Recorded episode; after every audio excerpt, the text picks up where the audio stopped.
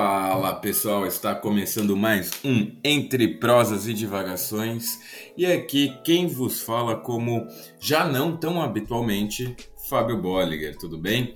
Espero que estejam todos bem, estou aqui de volta novamente é, depois de um, umas férias de, de veraneio do Hemisfério Norte, que não foram bem férias na verdade, né? Porque quando a gente não tá aqui, porque a gente tá correndo atrás de outras coisas. No caso, nominalmente, o meu mestrado e a vida que a gente tem que continuar, porque vida de imigrante é isso. Né? A gente não para de correr atrás de burocracias. E como muitos de vocês já puderam observar ao dar o famoso play, vamos falar hoje sobre a Hungria.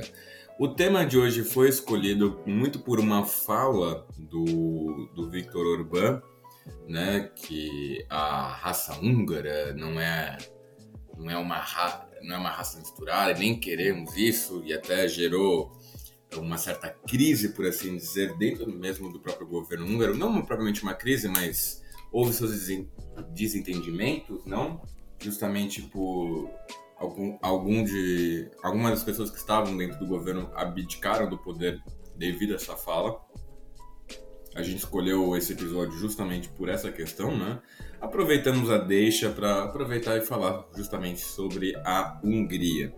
Para aqueles que estão ansiosos para saber sobre a questão de Taiwan, que também deu muito nos noticiários com a visita da Nancy Pelosi, não se preocupem, pois a já estamos a trabalhar sobre isso. Eu até, até falei um, um português de Portugal, um, conjugação do verbo no infinitivo. Mas já estamos verificando para fazer esse episódio, estamos tentando chamar algumas pessoas para participar e, e agregar valor a esse incrível podcast. E, e, claro, os ouvintes que sem vocês não seríamos nada, não é mesmo? E bom, sem mais delongas, vamos então apresentar sobre o tema do episódio de hoje, que já é, é evidente que é o Hungria, mas é claro, como nós não somos especialistas na Hungria, hoje só estou eu, o Danilo infelizmente não pôde participar. É, eu chamei um colega, um grande amigo meu do meu coração, um dos meus melhores amigos, Otávio Monteagudo, ou Otávio Monteagudo Ereberg, e aí depois, Otávio, você que, você que manda aí para falar como é que você quer que te chamem. Mas, no caso, ele é programador Entretanto, contudo, todavia, é um, é um cidadão brasileiro que mora na Hungria, em Budapeste. E, para além de ser um estudioso da língua húngara, é um conhecedor da cultura e da história húngara, o que é mais importante, né?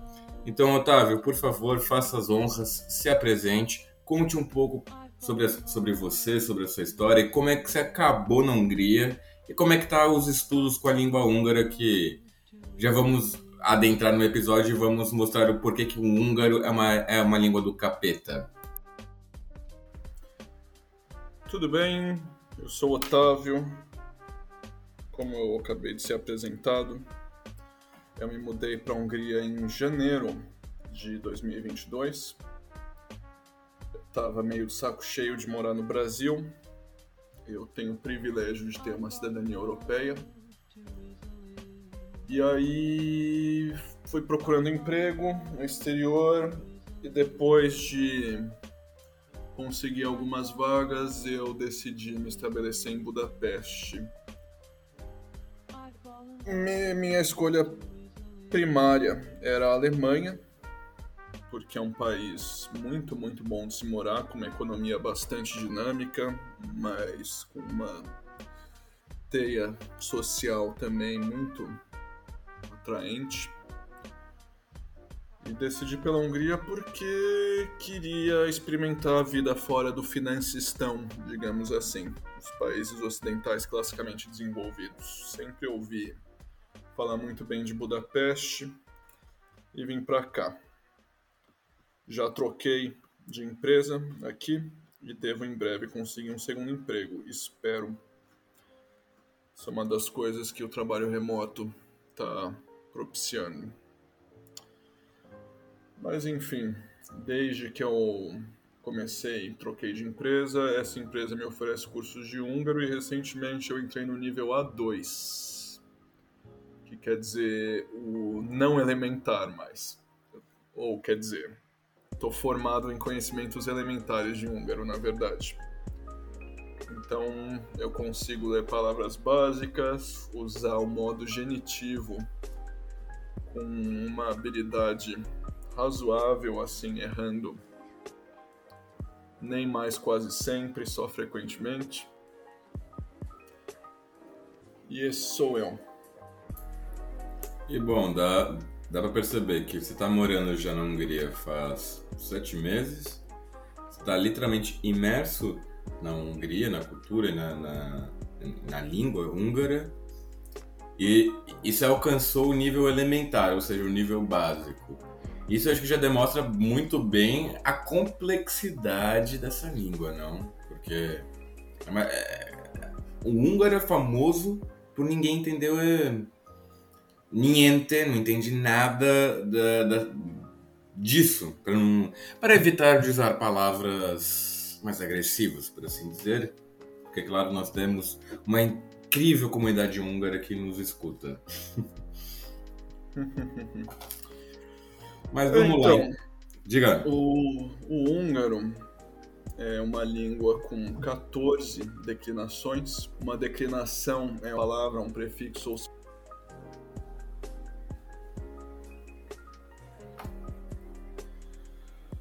O húngaro, qualquer pessoa que conhecer um mínimo da Hungria, a primeira coisa que ela vai te falar é que o húngaro é uma língua difícil. Uma língua difícil porque tem fama na própria Europa de ser uma língua difícil. Para começar, porque não é uma linguagem indo-europeia. A Hungria é uma linguagem urálica e o Calma, Otávio, calma, Otávio, que é isso a gente já vai chegar lá. Que é isso, como eu falei aqui no off, a gente chega aí nas introduções. É, calma que isso, isso já é um spoiler sobre o primeiro bloco do nosso episódio. Mas bom, deixa tranquilo.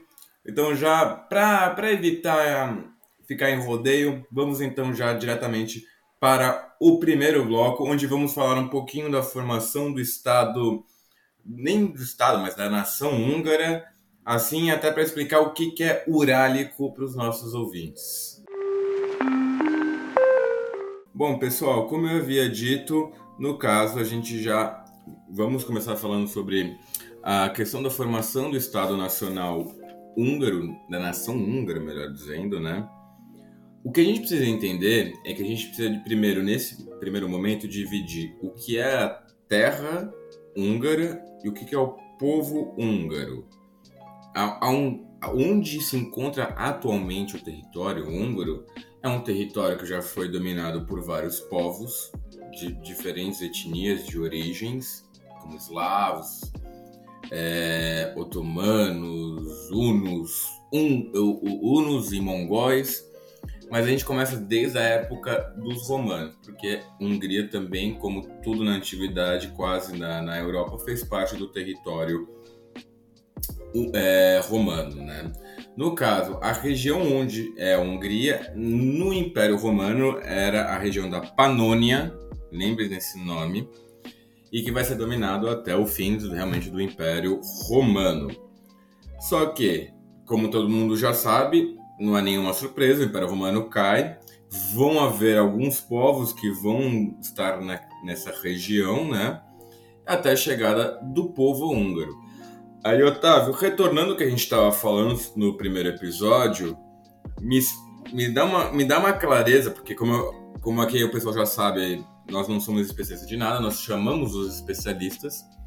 Me explica o que é o povo húngaro, de onde eles veio e o que, que raios é urálico.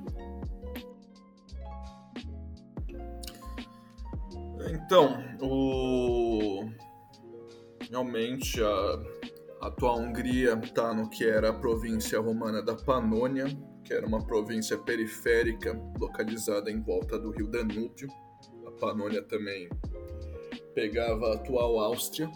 A Áustria tem uma história muito íntima com a Hungria. Os húngaros, o povo húngaro, colonizou a Panônia a partir do ano 895. Por estar no, na planície Carpátia, a Panônia era um lugar muito agradável de se fazer guerras. Principalmente se você considerar um contexto de soldados que se atacam, que não têm armas de longa distância. Uma planície é um excelente lugar para guerra. Que fazia muita gente tentar colonizar esse negócio. Até que o, o rei Arpad, que é uma figura histórica quase que mitológica, também sabe-se muito pouco dele, colonizou com os povos Magyar. Esses povos Magyar são estão em volta, estavam em volta dos Montes Urais na atual Rússia, na mais ou menos pela Ásia Central. Só queria falar uma coisa. Então quer dizer que os húngaros na verdade são asiáticos, não são europeus, é isso?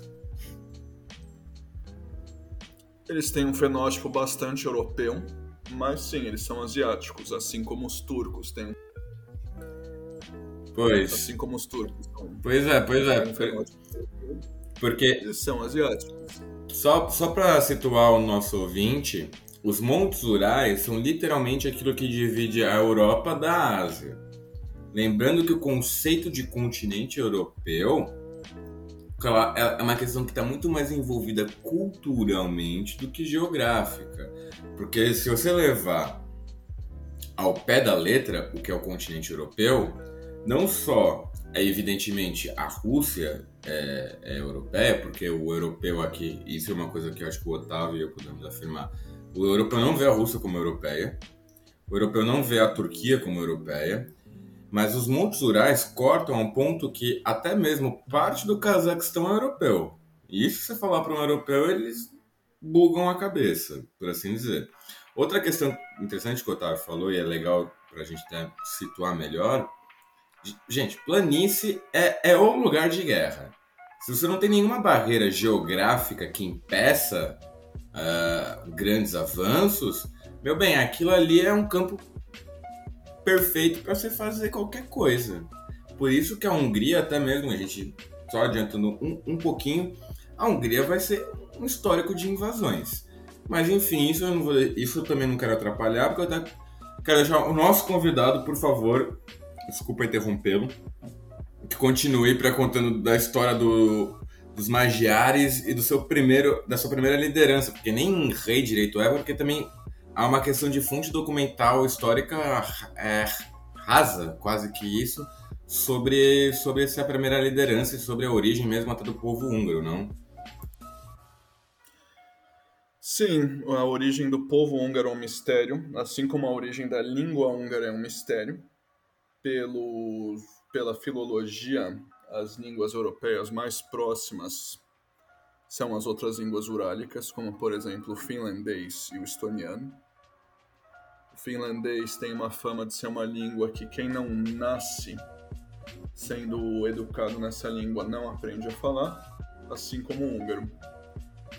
E o estoniano, acho que ninguém nunca prestou tanta atenção assim na Estônia para fazer um comentário sobre o estoniano. Mas a Estônia está crescendo de relevância. Voltemos. A Hungria foi conquistada, a Panônia foi conquistada pelo rei Arpad. Ninguém sabe quem é, mas sabem a data, porque os povos periféricos à Hungria descreveram esse episódio também. O povo Magyar, liderado pelo rei Arpad, era bastante, vamos dizer, primitivo em relação aos outros povos da Europa e eles se comportavam como mongóis. Você já deve ter ouvido que ah, os mongóis são nômades e ele, a economia deles era completamente extrativa, baseada em saque das sociedades mais ricas e interconectadas em volta, assim como o povo húngaro, até a cristianização. Otávio, desculpa interromper novamente. Eu até queria puxar um gancho para te fazer uma pergunta. Porque realmente o, o, como eles já vieram da Ásia Central e passaram dos Montes Urais para chegar nessas planícies da Europa, é, no caso eles não eram cristãos no começo. E, e aí que já chega a minha pergunta: em que momento rola essa transição ao cristianismo? E, e no caso, por que que se tornou católico, se souber, claro, por que se tornou católico e não é, ortodoxo? É, se bem que acho que a cisão das igrejas ainda não havia ocorrido, não vou me lembrar agora muito bem, mas a, a Hungria ela está muito mais próxima do mundo ortodoxo, mas ela continua católica. Isso é uma, uma, uma dúvida que sempre me gerou. Eu gostaria que você pudesse me explicar para dar gancho justamente com, com o rei Estevam. Então, uh... no ano 1001, já o rei Sant Istvan ainda era da dinastia Arpad, a Hungria tornou-se cristã oficialmente. O primeiro rei cristão não foi o rei Istvan, foi o pai dele, que tem uma citação famosa em que ele se autoelogiava, ele era pagão e católico, e ele se autoelogiava dizendo que era rico o suficiente para servir a dois deuses.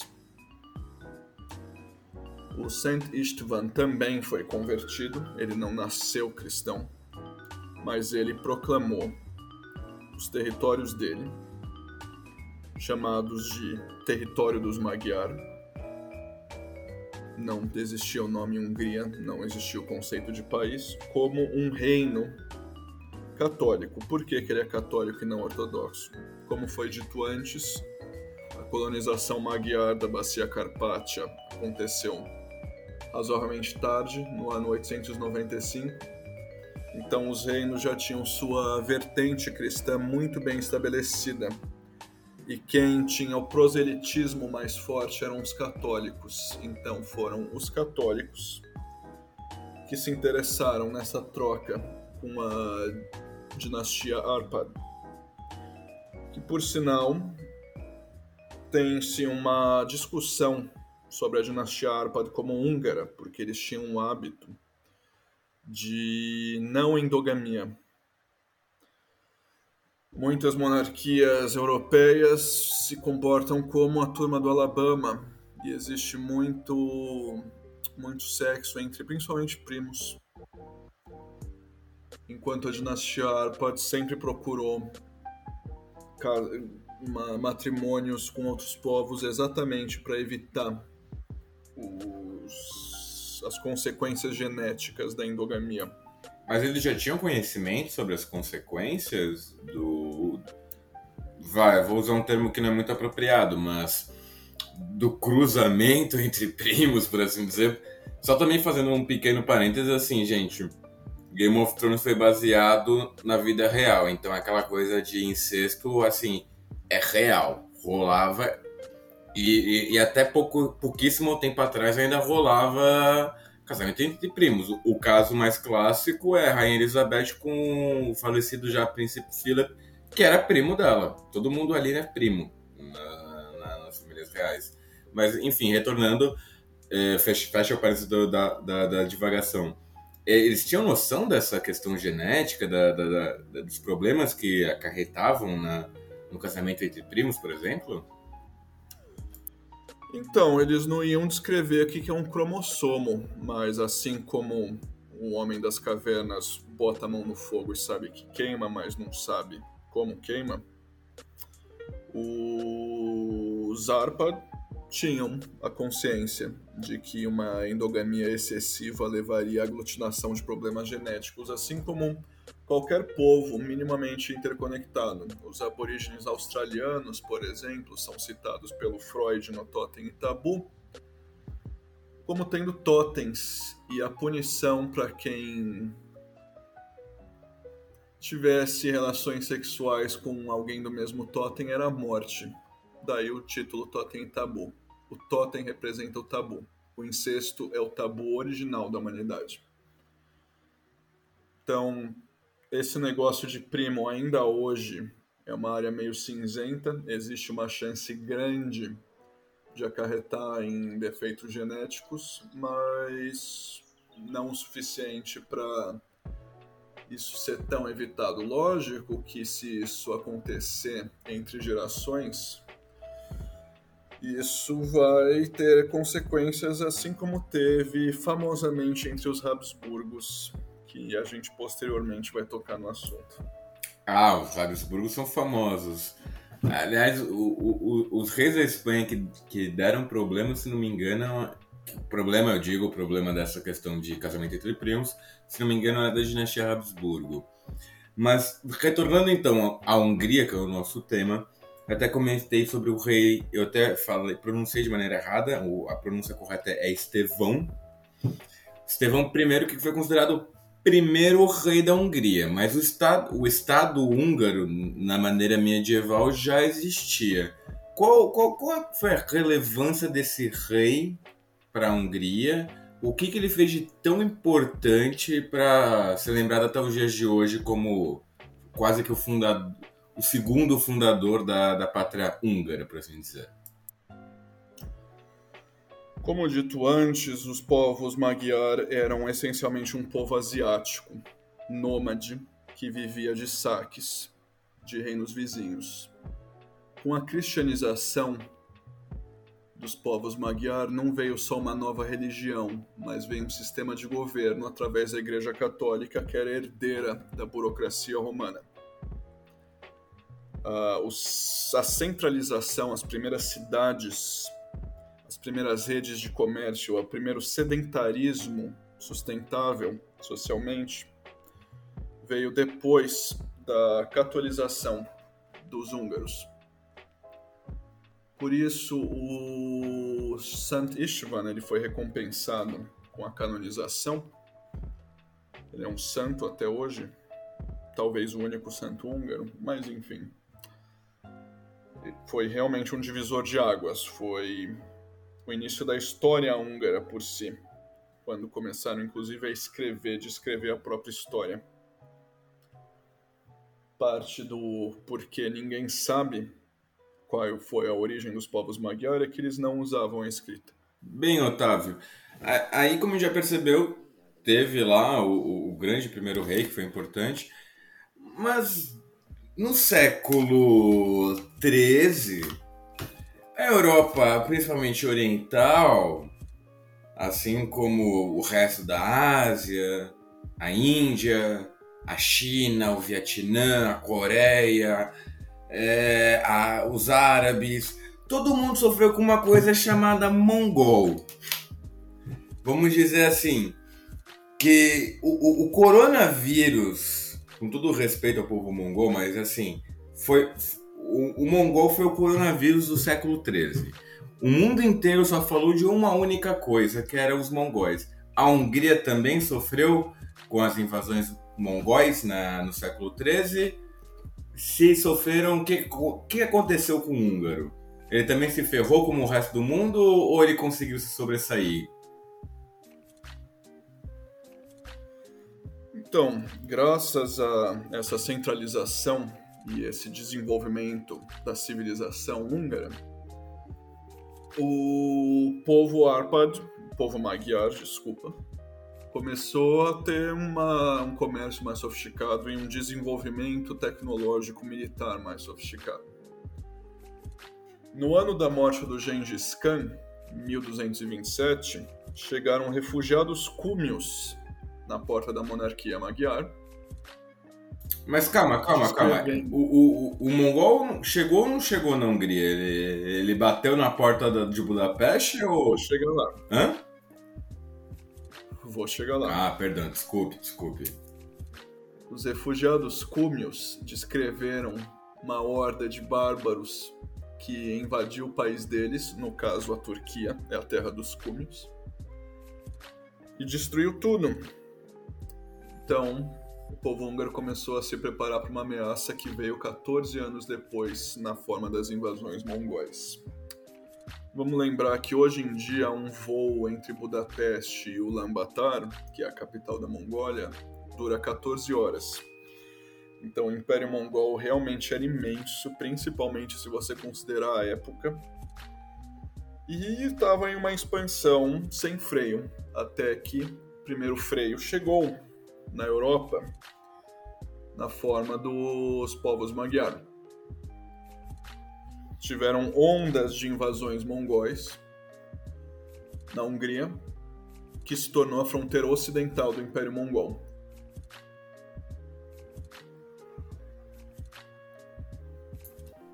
A primeira onda foi feita a mando do filho do Gengis Khan, que foi um imperador, um Khan meio fraquinho. E a segunda, muito mais importante, veio a mando do Kublai Khan, que foi o conquistador da China e foi o imperador mongol que recebeu Marco Polo. Esse é muito mais bem tratado pela história. É, eu acho que ele foi mais bem tratado pela história ocidental, muito pelo caso do Marco Polo também, né? No, nosso caso, ele é lembrado por isso. Eu lembro de ter. Eu só lembro do Gengis Khan do, do, e principalmente do Kublai por causa do livro das viagens do Marco Polo, né? Mas o, o grande mesmo foi o Gengis Khan, não? Realmente, o grande foi o Gengis Khan. Contudo, o modelo mongol de expansão era insustentável. O império se baseava em saques e extração. Qualquer rebelião era reprimida com bastante violência, tudo feito à base de ameaça. O Kublai Khan era um pouco mais iluminado, digamos assim. E o Gengis era obcecado pela China, pela conquista da China. Ele não viveu para ver a China tomada pelo Império Mongol, o que foi feito pelo neto dele, o Kublai Khan. A China era um país já naquela época bastante cosmopolita e avançado. Então Beijing era Atenas oriental. O Kublai Khan ele gostava de passar a imagem de iluminado, tanto por isso que ele recebeu Marco Polo, que saiu vivo da corte dele para lembrar só para os nossos ouvintes, assim, a proeza de um, chamando assim, italiano, que não era italiano na época, né, porque não existia a Itália, viajar até o outro lado do mundo e, e voltar vivo é uma proeza que, assim, quase pouquíssimas pessoas tiveram esse, esse acesso, né? E aí, realmente, o, o caso do, do, do, do, do Kublai é o que ficou mais registrado do nosso lado do mundo. A gente sempre lembrar que, querendo, querendo ou não, ainda existe uma divisão cultural muito forte entre o Ocidente e o Oriente. Apesar do Brasil estar tá na periferia do, do Ocidente, por assim dizer, a gente está. A, a, nossa cultura é essa.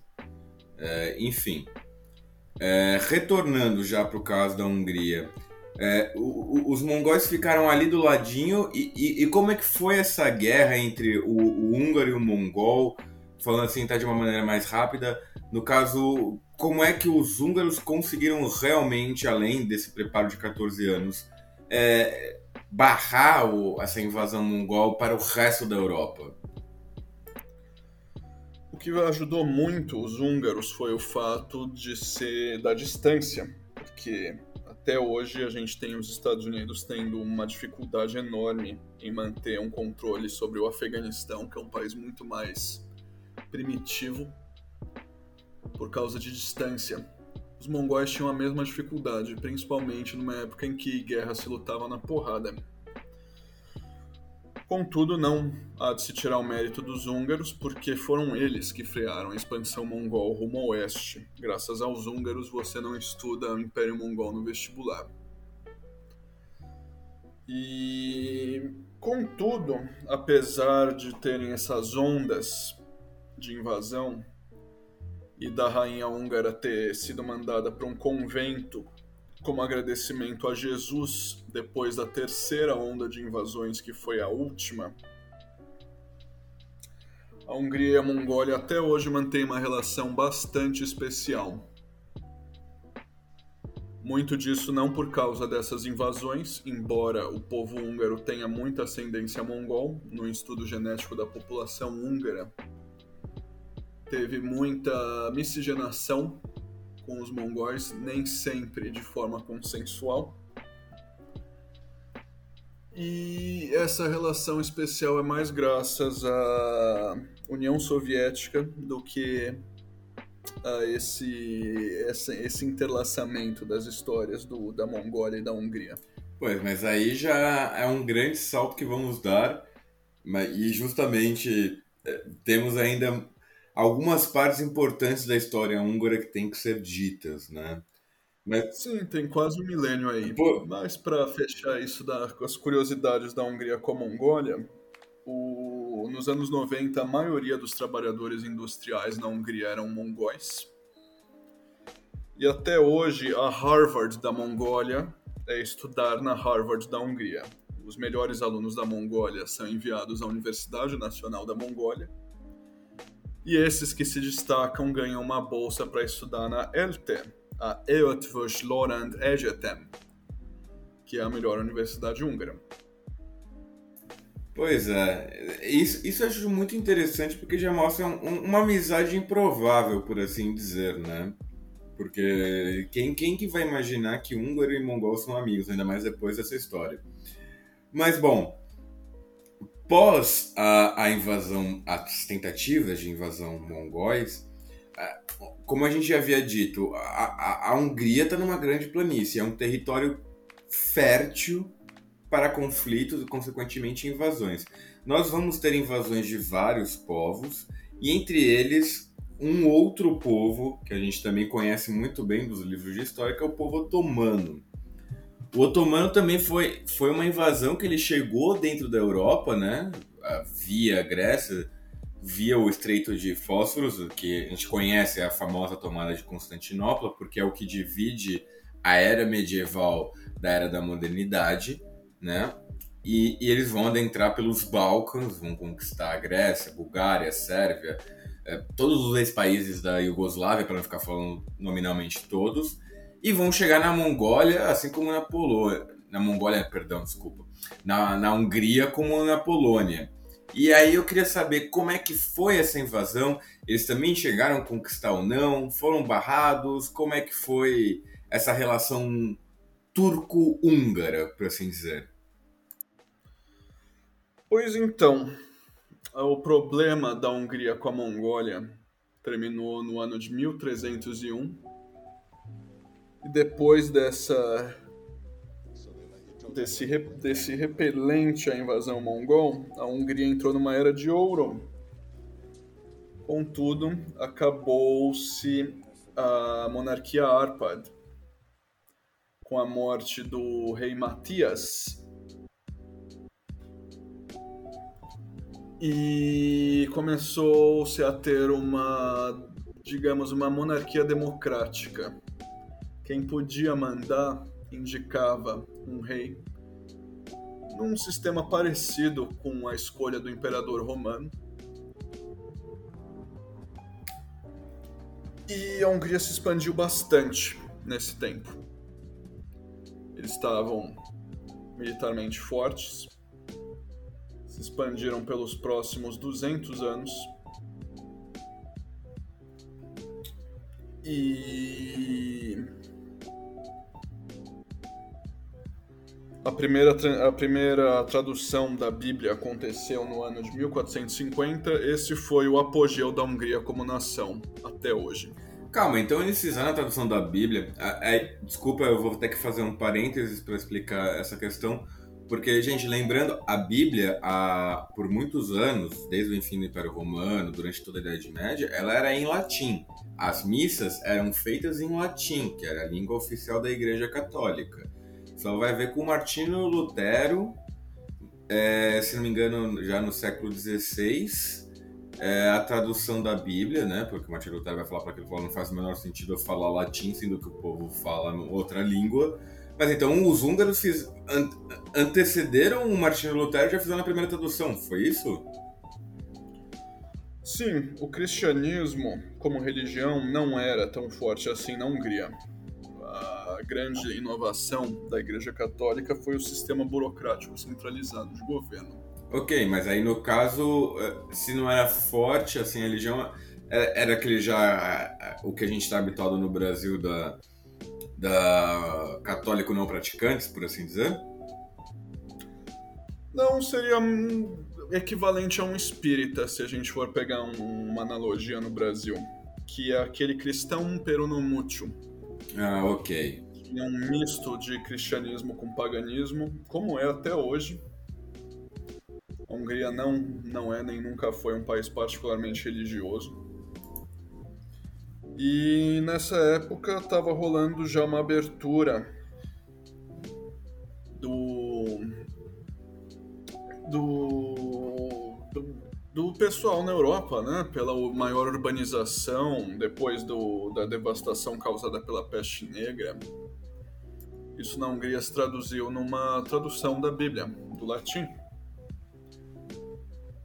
E, inclusive, um húngaro chegou a tomar o trono do Sacro Império Romano Germânico.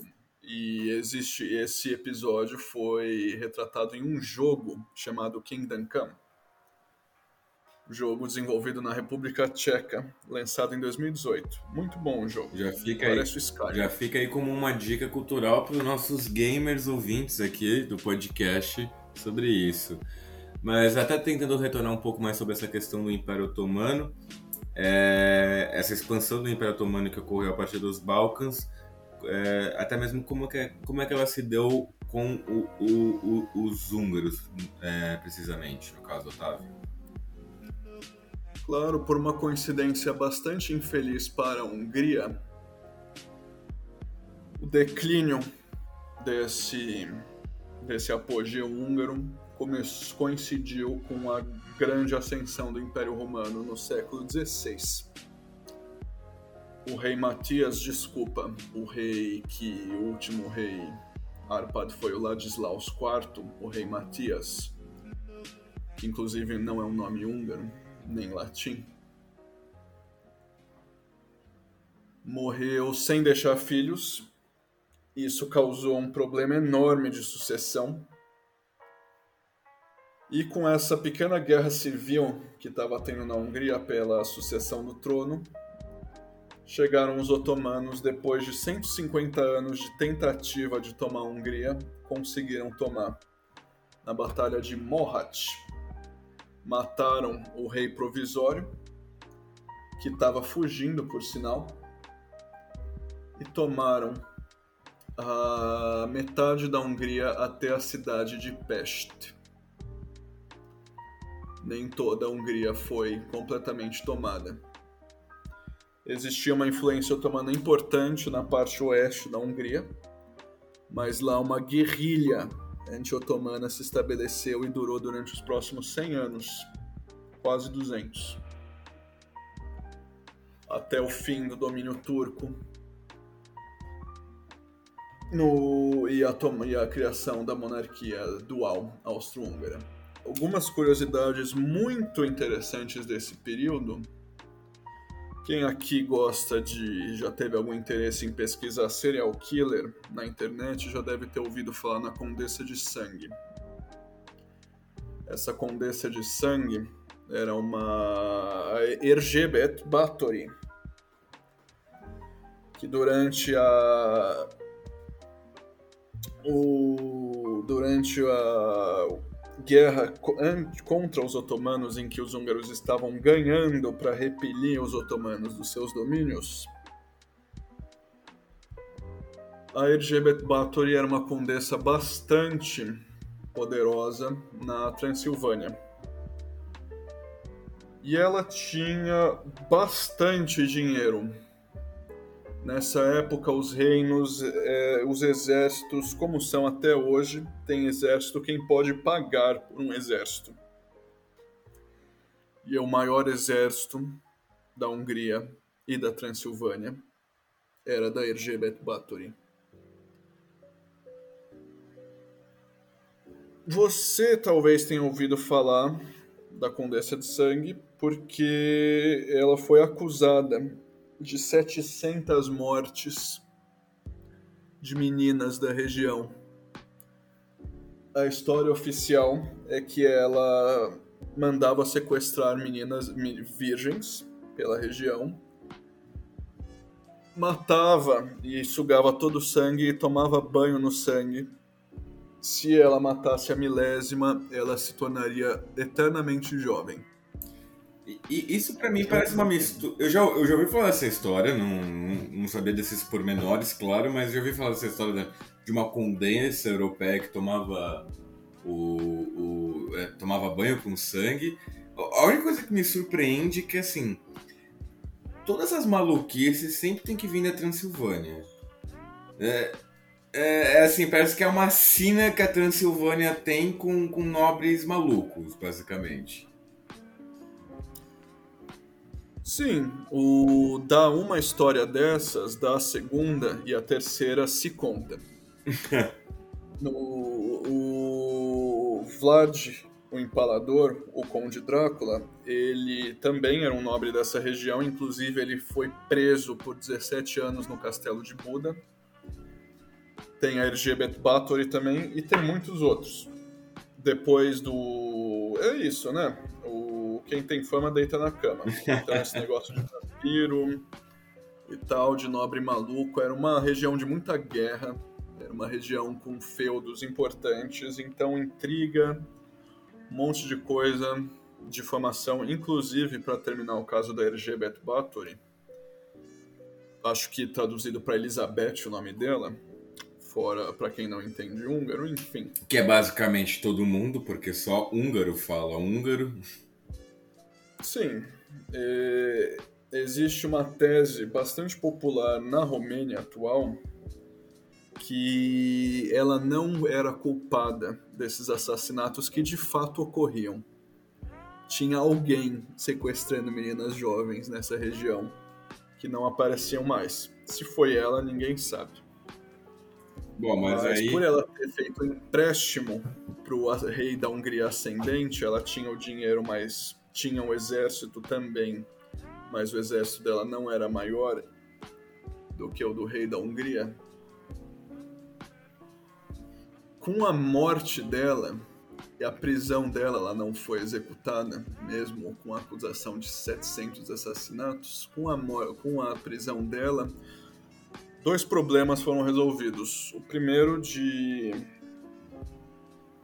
uma pessoa com poder demais nessa área, ameaçando a consolidação do reino. Tinha o agravante dessa pessoa ser uma mulher, isso não era muito bem visto pelos húngaros medievais. E também a dívida perdoada, porque você resolve dois problemas de uma vez o do concorrente e o do concorrente te sugando. Então foi um grande favor. Ou seja, basicamente foi um João Kleber da época fazendo fofoquinha para ferrar com, com, com, com, o inimigo e assim, consequentemente, ganhar atenção para si próprio, não? Talvez, talvez, talvez. É, claro que a gente tá falando aqui dentro de, da área de suposições, né? Isso aí pessoal, precisa também de um estudo histórico ferrenho para conseguir chegar a alguma conclusão, tá? E, e não vai ser um episódio de podcast que nós vamos chegar. Mas, Otávio, então até voltando para a questão da, da, invasão turca, como você mencionou, houve uma parte que de fato foi dominada, que ocorreu uma guerrilha, uma, uma outra parte ficou independente. Só que aí, vamos, eu quero puxar para uma última questão e, e também por uma rápida explicação, que com, com, a, com a garantia da independência de uma parte do território húngaro, a Hungria vai viver um, um grande foco cultural dentro da Europa, né? É, por, por, uma certa estabilidade, né? E vai viver um renascentismo próprio. E, consequentemente, vai ter uma questão com os austríacos, que são seus grandes vizinhos, né? A gente vai saber mais ou menos o desfecho, até pela famosa história da do Império Austro-Húngaro, mas eu queria que você comentasse um pouco sobre esse renascimento húngaro e sobre essa questão austríaca e como é que de fato eles vão chegar e unir as coroas numa só, né, se tornar um único país, duas coroas sobre a mesma cabeça. Exatamente, com esse domínio otomano que não foi bem aceito pelos húngaros, existe um túmulo turco na Hungria hoje em dia do derviche magnífico que, de acordo com a lenda dele, trouxe as flores para a Hungria, o... existia essa rejeição muito forte ao domínio otomano. Os húngaros nunca se converteram em massa ao islamismo. Então eles tinham essa fronteira na Europa, chegaram mais longe do que os mongóis do, na, no domínio da Europa. E essa fronteira era um pouco instável. Se conseguiram segurar por quase 200 anos, mesmo assim. E a grande o grande a grande rolha, a grande barreira contra a expansão otomana na Europa era a Áustria. Se eu não me engano, a Áustria chegou a ser brevemente tomada também, mas o domínio turco na Europa acabou com a Batalha de Praga, que tinha o exército vienense, vamos lembrar que eram reinos, não tinha um exército austríaco, só o exército da capital austríaca, atual capital austríaca. E junto com os reforços poloneses, houve uma grande vitória sobre o exército otomano, que começou a bater em retirada, e isso foi muito bem aproveitado na Hungria. O... Houve uma aglutinação de exércitos e expulsaram os turcos da Hungria. Entre esses exércitos, o da Erzsébet Báthory. A partir daí, a Áustria, que estava numa em melhor forma do que a Hungria, impôs um domínio sobre a Hungria e, e começou o Império Austríaco, que até então não era chamado de Austro-Húngaro. É até importante a gente mencionar isso, porque o, o que a gente entende como um Estado nacional, dentro desse contexto ainda, não é, não é como a gente tem essa ideia hoje, né? Na Idade Média e até mesmo na Idade Moderna, é, essa questão dos estados elas estavam muito mais relacionadas à, à coroa, ao rei, ou seja, à dinastia, à família, do que propriamente dito uma bandeira ou um nome de um país. Então, por exemplo, quando até o Otávio muito bem mencionou que o, os nobres tinham exércitos próprios, era aquela questão, o, o, o, cara que fazia parte do exército ia lutar em nome do rei, do nome do nobre, ele não ia lutar em nome do país, não tinha essa causa, né? E, e, e a Áustria era a mesma coisa, eram os Habsburgos, Uh, os Habsburgos dominavam basicamente essa região onde nós conhecemos a, a Áustria, até podemos chamar então a Grande Áustria, porque são territórios que é, ultrapassam as fronteiras que nós conhecemos hoje do país e dominavam o Sacro Império Romano Germânico. Né? O último rei que vai ter na Áustria vai é, o último rei, perdão, o último imperador do Sacro Império Romano Germânico, ele era do Habsburgo e era o vamos dizer, o dono da Áustria, né?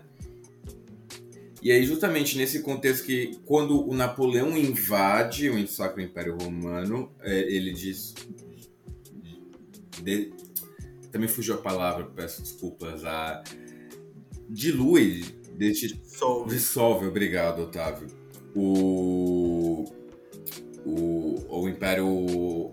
É, oxe, tá difícil ele dissolve o Império Romano Germânico e, e o imperador então forma o, rei, o Império Austríaco, né, já sob essa nova coroa. E aí vai entrar essa questão da Hungria, né? Que aí eu já retorno a palavra para você, Otávio, para realmente concluir essa questão. Certo. Esse reino Império Austríaco era praticamente um feudo medieval até as guerras napoleônicas. A Áustria fazia parte das forças reacionárias contra Napoleão. Numa aliança com a Rússia, eles conseguiram derrotar o Napoleão, mas não sem logo depois estabelecerem a Dieta Húngara, que era um conjunto de leis um pouquinho mais liberais para a Hungria, o que não implicava no fim da servidão dentro dos territórios húngaros. Com a morte do do rei, deixa eu ver o nome do rei aqui. Fernando I? Não, não, não. Foi um, um Leopoldo o nome do rei. De qual ano foi? Já no século XIX. Uh, é, no século XIX a gente começa no Império Austríaco com o, Fernando, o Francisco. Teve o Leopoldo II. Não, mas esse já é no século XVIII. Aí tivemos o Fernando I, Francisco José. Ah, mas aí já. Não, de que ano foi exatamente? Você sabe, Otávio? Ah, então. Corta tudo que eu falei do Império, do Império Austríaco até o momento. Ah, pode falar, Otávio. Não se preocupa aqui, a gente não, não se preocupa tanto com os cortes, mano. É, é, é, pode falar como você bem entender, se esqueceu o nome, tem problema. Depois, nas edições, a gente pode correr atrás das informações e deixar aqui para os nossos ouvintes, mas não se preocupe com essa questão. Você é o nosso convidado, fique à vontade para falar. Então, beleza. Com o fim das guerras otomanas na Hungria, teve um domínio austríaco, razoavelmente opressor na Hungria, até a primeira rebelião anti-austríaca no começo do século XVIII encabeçada pelo Francis Rákóczi, que até hoje é uma figura bastante importante aqui.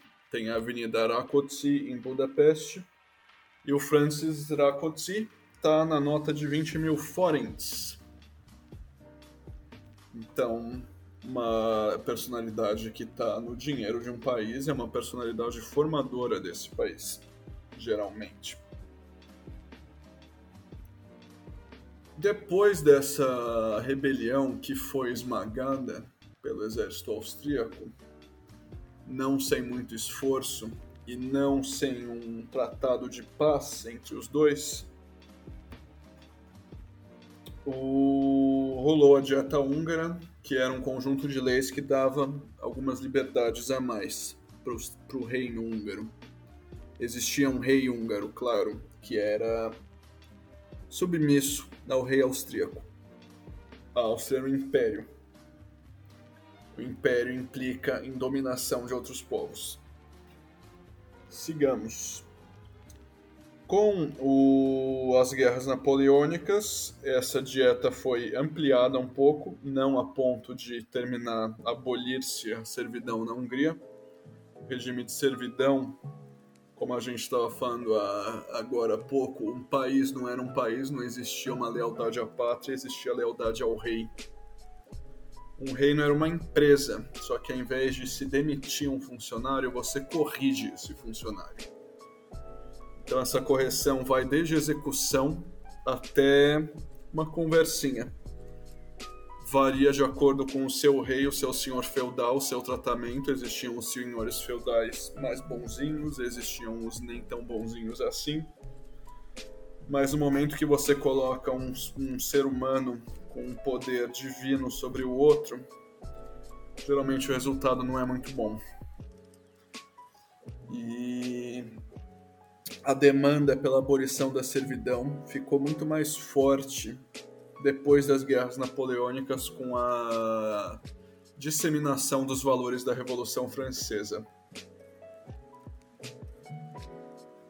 O, depois da morte do rei Leopoldo, o rei austríaco, no século XIX, no meio do século XIX, vamos lembrar que a Hungria ainda era um país praticamente medieval, bastante atrasado em relação a outros países europeus alguns que já estavam desenvolvendo sua indústria química. O, o Franz Josef I, rei austríaco, ele resolveu acabar com a dieta húngara. Ah, o descontentamento com a configuração institucional da Hungria estava crescente e a resposta dele foi autoritarismo. Não foi uma resposta inteligente. No meio do século XIX existiam várias rebeliões nacionalistas pela Europa. A primeira delas foi, claro, a francesa. E essa foi a criação dos nacionalismos por si. O nosso atual conceito de pátria, de lealdade à pátria, vem daí. Eu só queria fazer um adendo, já que isso já está puxando um pouco mais para o meu lado da sardinha. Uh, isso são as, basicamente as Primaveras dos Povos de 1848, que é aí que vão surgir essas ideias nacionalistas, que é uma ideia que a gente já discutiu aqui vários outros episódios do podcast, que é a formação do conceito de identidade nacional.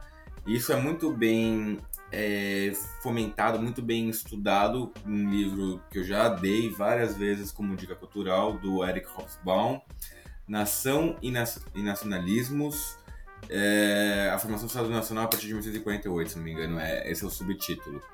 Então, aí a gente vai, como o Otávio estava muito bem dizendo, eu peço desculpas por interrompê-lo, é, sobre a, realmente a formação de uma identidade nacional. É onde vai começar nesse ano a fomentar, a pipocar, por assim dizer, essas identidades nacionais.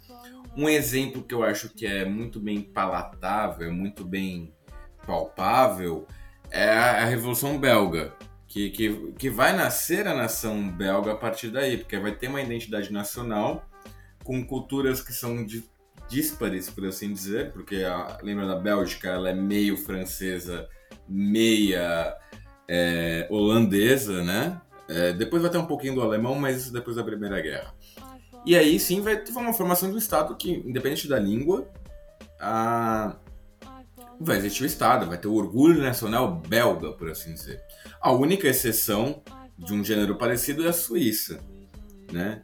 Que até, não sei se você sabe disso, Otávio, mas eh, quando eu estava estudando sobre a história suíça, eu queria saber se a Suíça tinha algum inimigo, vá, algum país rival, por assim dizer, né? O, todo mundo tem o seu, o Brasil, sei lá, tem a Argentina, que é o mais perto que nós vamos ter, né? Mas é só no campo de futebol. Eu vi hoje uma pesquisa e o país mais detestado no Brasil é a China. A China, mas, mas isso aí é por questão de politicagem, né? O, o caso da é. Suíça é, é, é interessante porque a, o ódio que fomentou o povo suíço, que fez com que até que os suíços se juntassem e tornassem um país, era justamente com os Habsburgos. Ou seja, isso já entra em, em, em, em acordo com o que a gente estava dizendo que né, é, é, o ódio não vem de um país. Porque como a formação do Estado Nacional Suíço ela, ela antecede até mesmo a ideia de nacionalismo, o ódio era contra quem? Contra uma família. Os Habsburgos. A história do Guilherme Tell começa porque ele não, não, reverencia o chapéu dos Habsburgos, e aí por isso ele é obrigado a atirar a flecha na cabeça em cima do, do da maçã do. Da, perdão, ele, ele é obrigado a tirar uma flecha na maçã que está é, acima da cabeça do filho dele, né? Mas enfim, divagação feita. Repassa a, nossa, a palavra ao nosso convidado sobre essa questão do austríaca, dessa fomentação nacional, que aí sim já vai começar a entrar na, na fusão entre as coroas, né? Sim, essa rebelião húngara, todas essas rebeliões na Europa, a Primavera dos Povos, foram sufocadas. O Karl Marx, em vida, achou que a Primavera dos Povos seria a grande revolução socialista. A gente vê hoje em dia que ele não estava correto e mas foram levantes contra instituições principalmente herdadas do, da era medieval. Não necessariamente contra uma monarquia, mas sem dúvida nenhuma contra uma monarquia absoluta, como era o caso da Hungria com a Áustria. Esse, esse nacionalismo se deu, sim, muito contra os Habsburgos, e a rebelião húngara quase teve sucesso. Foi a que mais chegou perto de dar certo. Contudo, com a intervenção externa da Rússia, que era a grande força reacionária na Europa nesse, nesse tempo, a rebelião foi esmagada, mas mais uma vez houve uma uma tentativa austríaca de apaziguar os ânimos e a Hungria foi promovida a vice-reino, ao invés de uma província do, Império Austríaco. E eis que começa o Império Austro-Húngaro. Fazendo uma comparação a nível só para deixar mais claro, o que a gente tem como ideia disso é quando o Brasil foi levado à categoria de reino por Portugal, né? Que foi também é, mais ou menos um pouquinho antes dessa época, mas foi quando já o, o, a coroa portuguesa estava instalada no Rio de Janeiro e com as convenções de Viena em 1815, a, a, os países europeus falaram: olha, Portugal, você não pode ter sua capital numa colônia. Portugal falou: ó, tá, tá, beleza, não, o Brasil não é mais colônia, o Brasil é um reino. E aí era o Reino Unido de Portugal e Algarve, né? Consequentemente, no caso da, da Hungria, é mais ou menos igual, porque era uma monarquia duo. O que é uma monarquia Inclusive, duo? Perdão? A mãe do Pedro II era austríaca e Habsburga. Ah, sim, sim, a dona Leopoldina, é verdade. Eles eram muito famosos por exportar nobres, toda a família nobre europeia, até os dias de hoje, tem ascendência Habsburga. Isso inclui, por exemplo, a monarquia inglesa. A rainha da Inglaterra é alemã, não é inglesa. Mas a, a origem da família é, real britânica ela não é dos Habsburgos, ela, é, ela vem da Saxônia, do Saxe-Coburg-Gotha. Claro, ela não é uma Habsburga, mas ela tem ascendência Habsburga. Pois, é, é, mas aí também é aquela coisa, né, mano? qual nobre europeu não é descendente da, da com perdão da, da, da, palavra, tirem as crianças da sala, mas eles são é a porra toda. Todo mundo é primo de todo mundo. Os Romanov são primos dos Habsburgos, que por sua vez são primos dos Saxe-Coburg-Gotha, que são primos dos Bragança, que são primos dos Orleans, que são primos dos Bonapartes, que são primos dos Bourbons. E, e, e esses são os nomes das famílias reais que eu sei. Acabou por aqui. Mas, retornando à questão da, da, da, da, Hungria e a Áustria, é, é, não é nem tanto acho que o Brasil e Portugal, mas é mais Escócia e Inglaterra, né? Porque são duas, é, são duas coroas diferentes, né? São duas coroas literalmente diferentes. Tem duas coroas, a coroa austríaca e a coroa húngara. A coroa húngara, que é a coroa de São Estevão, que é uma coroa muito bonita, assim, se procurem na internet, é, é uma coroa com, com temática é, bizantina, da época do século XIV ou XIII, se não me engano. E assim, eram duas coroas, mas a, cabeça era a mesma, ou seja, o monarca que reinava era a mesma. Eles tinham o próprio parlamento, o, o, a Hungria, tudo mais, questões regionais eles tinham completo domínio, entretanto, o que o imperador austro-húngaro mandasse, tanto a Áustria como a Hungria tinham que seguir igual, correto?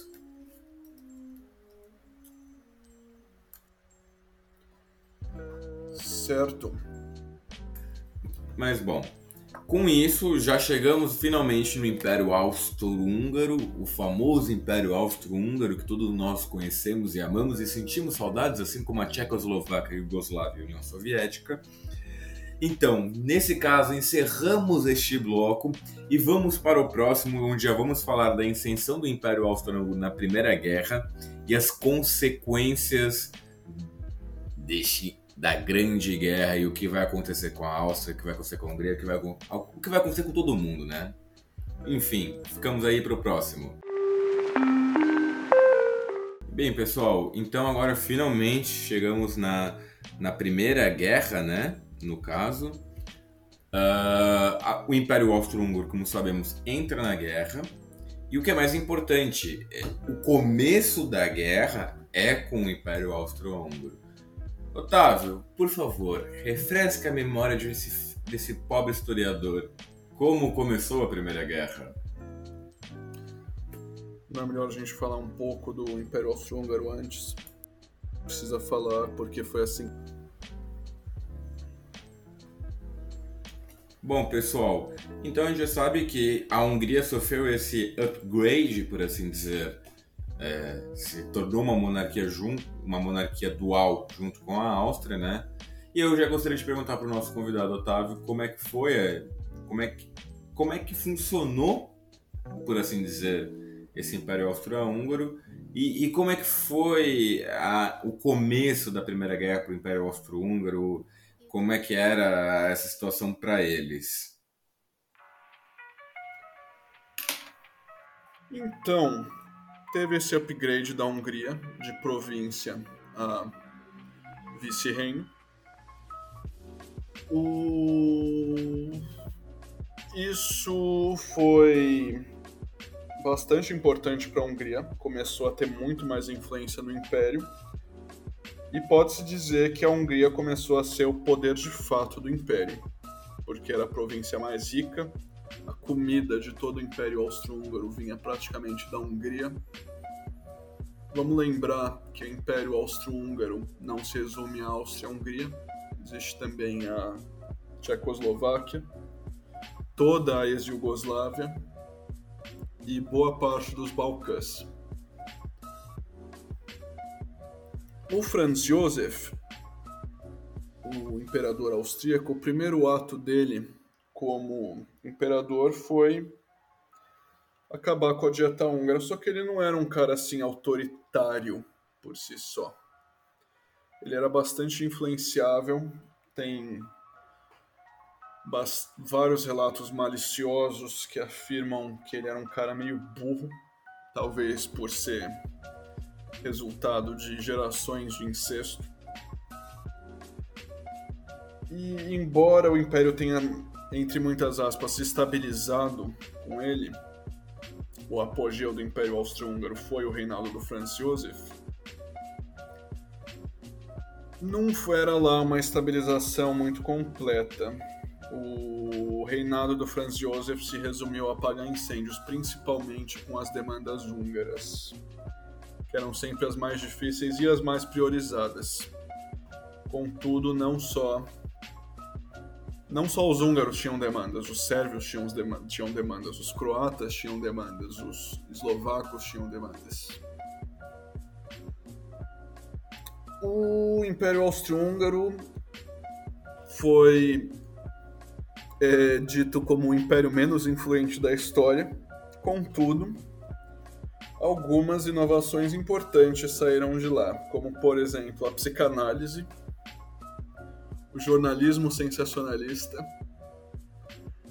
a filosofia da linguagem com Ludwig Wittgenstein já no na rebordosa do Império Austro-Húngaro, isso daí veio na Primeira Guerra Mundial. Calma lá, então quer dizer que o, o, o sensacionalismo jornalístico não, não, não veio dos tabloides britânicos? O da Atena é um fruto do Império Austro-Húngaro? É isso que você está me dizendo, Otávio? Tem a fama de vir dos tabloides britânicos na era vitoriana, só que o sensacionalismo mais, digamos, maldoso que. Putz, preciso pesquisar isso melhor. As colunas de fofoca, as revistas de fofocicamente, que não se resumiam só à nobreza, por exemplo, mas também a atores de peça, outros jornalistas, outros colunistas de jornais, são uma invenção do Império Austro-Húngaro Começaram ali os primeiro, as primeiras colunas de fofoca nos tabloides de Viena. Não era um negócio simplesmente para vender, mas era uma imprensa especializada em fofoca. A Tititi tem suas raízes históricas no Império Austro-Húngaro. Ok, e para além dessas questões, como é que dava-se então esse funcionamento do, do Império Austro-Húngaro, como você bem mencionou? Era um império multiétnico, né? Não eram só austríacos e húngaros, mas também haviam sérvios, croatas, eslovacos, tchecos, enfim. Como é que dava essa dinâmica étnica, né? E, e, e para além disso, co como é que eles acabaram por entrar na Primeira Guerra? Que na verdade eles até foram um palco da Primeira Guerra, por assim dizer. É, então, não funcionava muito bem. Como dito, o Franz Josef apagava incêndios melhor que ele conseguia. Ele durou 70 anos fazendo isso. 70 anos não de vida, mas de trono. E depois da modernização de Viena, Viena é uma cidade considerada muito bonita, veio a de Budapeste, na comemoração do milênio de colonização magyar da Bacia Carpátia. Budapeste, como é conhecida hoje, foi feita no fim do século XVIII, então é mais uma cidade mais nova do que Nova York, por exemplo. Apesar da gente estar falando de milênio de história aqui. O, com os movimentos nacionalistas e essa insatisfação das outras províncias, além da falha do Franz Josef em mandar tropas austríacas na Guerra da Crimeia a favor da Rússia, o assassinato do Franz Ferdinand, o filho do Franz Josef, na Bósnia, em Sarajevo, rolou uma discussão nos salões de Viena sobre como responder a isso e foi decidido que a Áustria invadiria a Sérvia para reprimir o movimento nacionalista. Contudo, a Rússia decidiu invadir a Áustria para punir essa invasão sérvia. Isso poderia ter sido evitado. Vamos lembrar que 70 anos antes a Rússia invadiu a Hungria a favor da Áustria. Com essa declaração de guerra da Rússia à Áustria, a Alemanha declarou guerra à Rússia e com uma ativação de sistemas de alianças posterior, eis que começa a Primeira Guerra Mundial. Em termos nacionalistas, eu tenho aqui algumas peças húngaras sobre a Primeira Guerra Mundial. A primeira delas é uma comédia romântica chamada De Varsóvia ao Mar Adriático. Nela, os soldados Magyar são. Não existe um protagonista na peça. É uma peça puramente propagandista e nacionalista. Então, o protagonista é o coletivo dos soldados Magyar. Nesse caso, a gente já não precisa mais até utilizar o termo Magyar, já, já, já, assim, só para deixar muito claro para os nossos ouvintes. Os Magyares são os húngaros, o Magyar era o termo mais utilizado antigamente. Claro que na língua húngara, o húngaro se chama Magyar, né? Só para fazer esse pequeno disclaimer, mas no caso já, já podemos tratá-los assim como húngaros, que é o termo que nós usamos na língua portuguesa. Claro. Vamos entrar nesse negócio da língua, língua húngara depois. O... Numa cela na Polônia tem um prisioneiro polonês, um prisioneiro ucraniano, um prisioneiro húngaro eslovaco e um, um prisioneiro húngaro e um prisioneiro judeu. Basicamente, eles começam a conversar com o chauvinismo da guerra. Vamos lembrar que os russos e os húngaros são inimigos. E basicamente, o húngaro começa a falar como a Hungria é maravilhosa, como as batalhas, o som das batalhas parece música cigana o húngaro eslovaco começa a fazer apologias à Hungria e o polonês e o russo dizem que ele não deveria fazer apologias à Hungria, pois ele não é húngaro, ele é eslovaco. Mas ele diz que não, que ele se sente húngaro, e o judeu também começa a falar que se ele tem uma nação é a nação húngara. Vamos lembrar que no antissemitismo da época não existia muito bem um conceito de judeu húngaro os judeus eram vistos como um povo alienado do nacionalismo. O outro é uma peça de vergonha para difamar uma cantiga de maldizer chamado Aqueles que Ficaram em Casa. É é uma família jantando. Tem personagens mulheres, na grande maioria. Tem um avô, o pai e um filho estão aí. O pai é velho. O filho também é velho? Também é velho, porque o descendente deles, o jovem, foi para a guerra. Eles basicamente cantam as glórias da nação húngara e criticam aqueles que tomaram uma decisão de não ir para a guerra. A primeira de todas essas peças foi feita em 1914 e ela tem uma canção de apologia ao estupro sobre o que os soldados vão fazer quando chegarem em Paris. Juntando as duas informações, vocês podem imaginar o conteúdo da canção. Mas de forma geral, uma coisa que tem muito nessas peças que, claro, nenhuma delas ela é particularmente interessante, eram peças propagandísticas.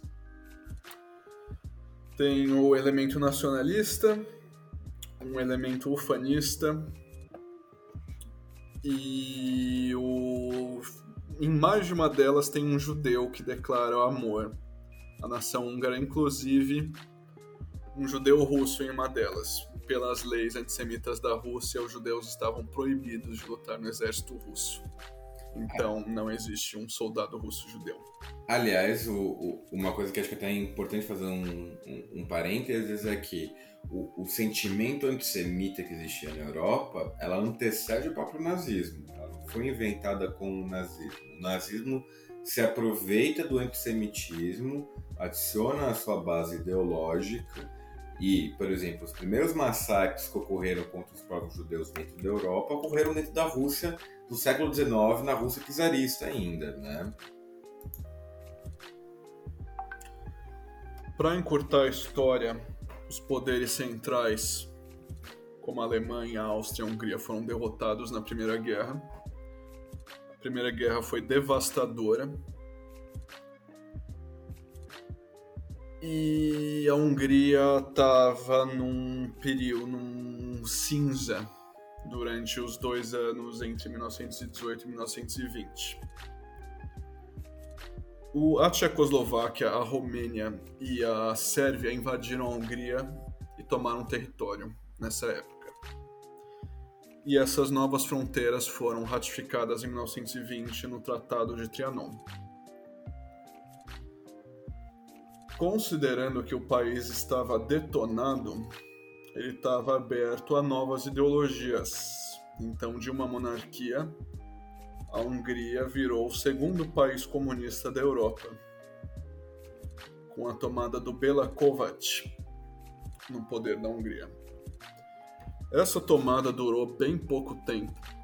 O Bela Kovács era um marxista mais clássico. Ainda não existia, vamos lembrar que a gente está em 1918, então a União Soviética ainda era um experimento não existia um poder burocrático soviético. Então qualquer ideia estava valendo, e as do Bela não prosperaram. A invasão romena da Hungria aconteceu durante a... o mandato dele, e ele se rendeu rapidamente à Romênia usando internacionalismo socialista como desculpa. Isso não foi bem visto pelo exército húngaro, que depois da rendição, na marcha de volta para a Hungria da Romênia, eles não pararam e foram até Budapeste e tomaram o poder. Começou-se a ditadura militar do Miklos Horthy, do almirante Miklos Horthy Vamos lembrar que era um tanto irônico e essa ditadura militar, o período da regência húngara, ser encabeçada por um almirante. Agora que a Hungria, por não ter mais acesso ao mar, não tinha mais necessidade de marinha. Até só para fazer um parâmetro para ficar claro, é, essa ditadura que ocorreu na Hungria, ela é muito parecida com o que ocorreu na Espanha. Porque, como o Otávio falou, bem falou, é um período de regência. Regência é quando não tem um rei e, consequentemente, tem alguma pessoa que está a ocupar o cargo de chefe de Estado barra chefe de governo. Era a mesma coisa com o Franco. O Franco não era o rei da Espanha, mas ele era o regente, né? o generalíssimo, por assim dizer. Ah, é, e que ocuparia o cargo até, de fato, ter o rei, que foi o Juan Carlos. Só que no caso da Hungria, é ele, ele, usava o título de reino da Hungria, mas na verdade o rei, o rei nunca voltou. Nenhum outro Habsburgo chegou a, a, a, a comandar a, Hungria novamente, né? Só para fazer esse pequeno disclaimer. Mas aí, eu, Otávio, eu até peço, por favor, que saboreie este personagem histórico húngaro, que assim, é fruto de muitas controvérsias.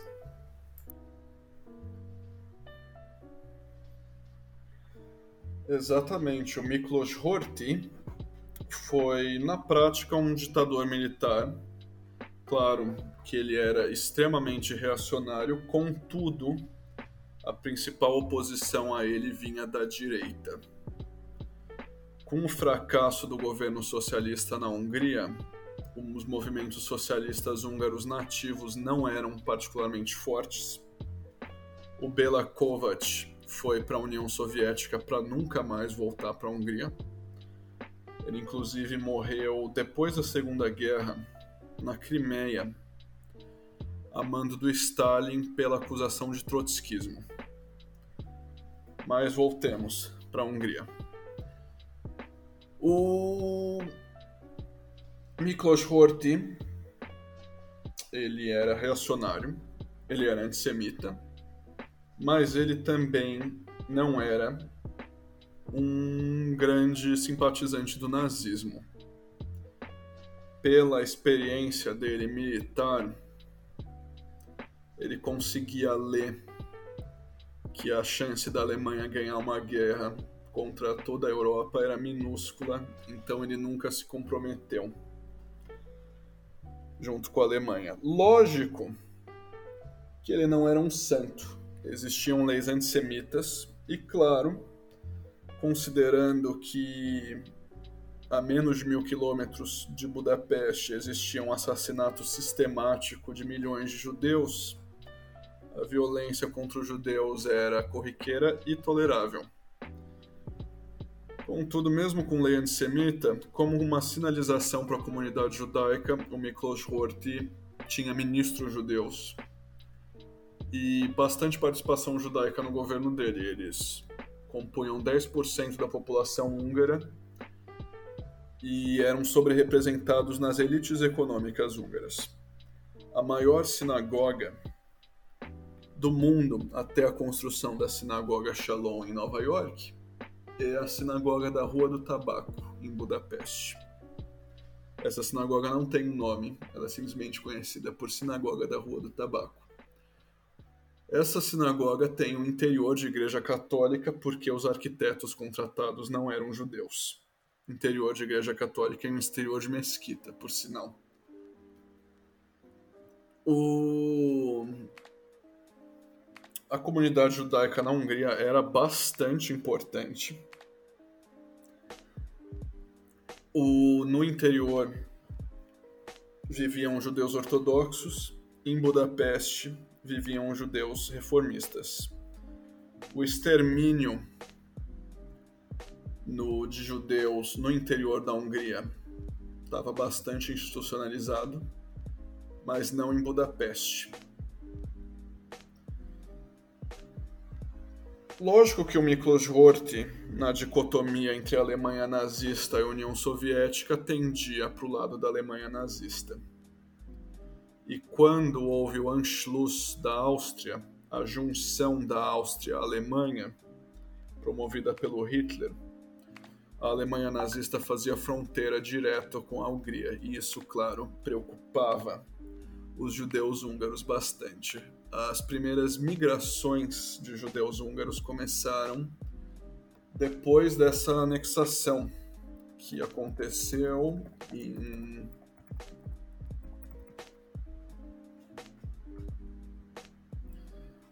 1938. Mesmo assim, a Hungria, principalmente Budapeste, ainda era um refúgio para os judeus da Europa Oriental, considerando que eles eram as leis antissemitas eram muito piores, como por exemplo restrição de propriedade, discriminação oficial, fora da Hungria do que nela. Então, o bairro judeu em Budapeste começou a receber muita, muita, muita gente ao longo da Segunda Guerra. No fim de 1944, o Miklos Horthy foi derrubado pelo partido da da Cruz de Ferro, deixa eu ver. Pelo partido da Cruz Cruzada, Cross Party. Que esse, no caso, era o partido nazista húngaro, não? Era a versão húngara do partido nazista, não?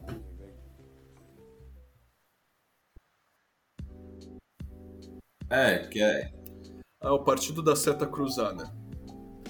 Era a versão húngara do Partido Nazista esse é um partido bastante odiado na Hungria até hoje, não por nenhum motivo humanitário. Contudo, era muito nítido que eles não passavam de um marionetezinho da Alemanha. Eles têm um símbolo, essa, cru, essa seta cruzada, parece uma versão tosca da suástica. Eles tinham um equivalente ao High Hitler deles, era nitidamente uma imitação tola do Hitler. Conseguiu tomar o poder em 1944. No fim de 1944. Vamos lembrar que 90% da população judia húngara estava viva em 1944 e em 1945 esse número diminuiu para 50%. O Holocausto foi segurado na Hungria, razoavelmente segurado, até a tomada de poder pelo Partido da Seta Cruzada. As duas coisas que eles fizeram no reino deles, que não durou nem um ano, foi o extermínio de judeu na Hungria. A Hungria não chegou a ter campos de extermínio, então era um extermínio feito por turbas, basicamente, e também por inanição. O bairro judeu foi declarado o gueto de Budapeste e esse gueto foi selado do resto da cidade, foi murado. Com a tomada de Budapeste pelos soviéticos em 1945, o jardim da sinagoga da Rua do Tabaco foi convertido em cemitério e enterraram 3 mil pessoas, a maioria não identificada, que tinham morrido de fome porque não podia entrar comida no gueto de Budapeste. Fora que, claro, uh, os militantes do partido da Seta Cruzada tinham acesso livre ao gueto e eles não entravam lá para dar bom dia para os habitantes. Quem nasceu nesse bairro judeu húngaro foi o Theodor Herzl, que foi o fundador do sionismo político. O, ó, só para fazer um, um, rápido disclaimer, e... o Theodor Herzl ele é basicamente o fundador da ideia do nacionalismo judaico. Ele que vai ser o pilar principal, o proto-nacionalismo israelense que vai dar de fato a origem ao Estado de Israel somente em 1848. Só que a gente está falando de uma margem de 50 anos.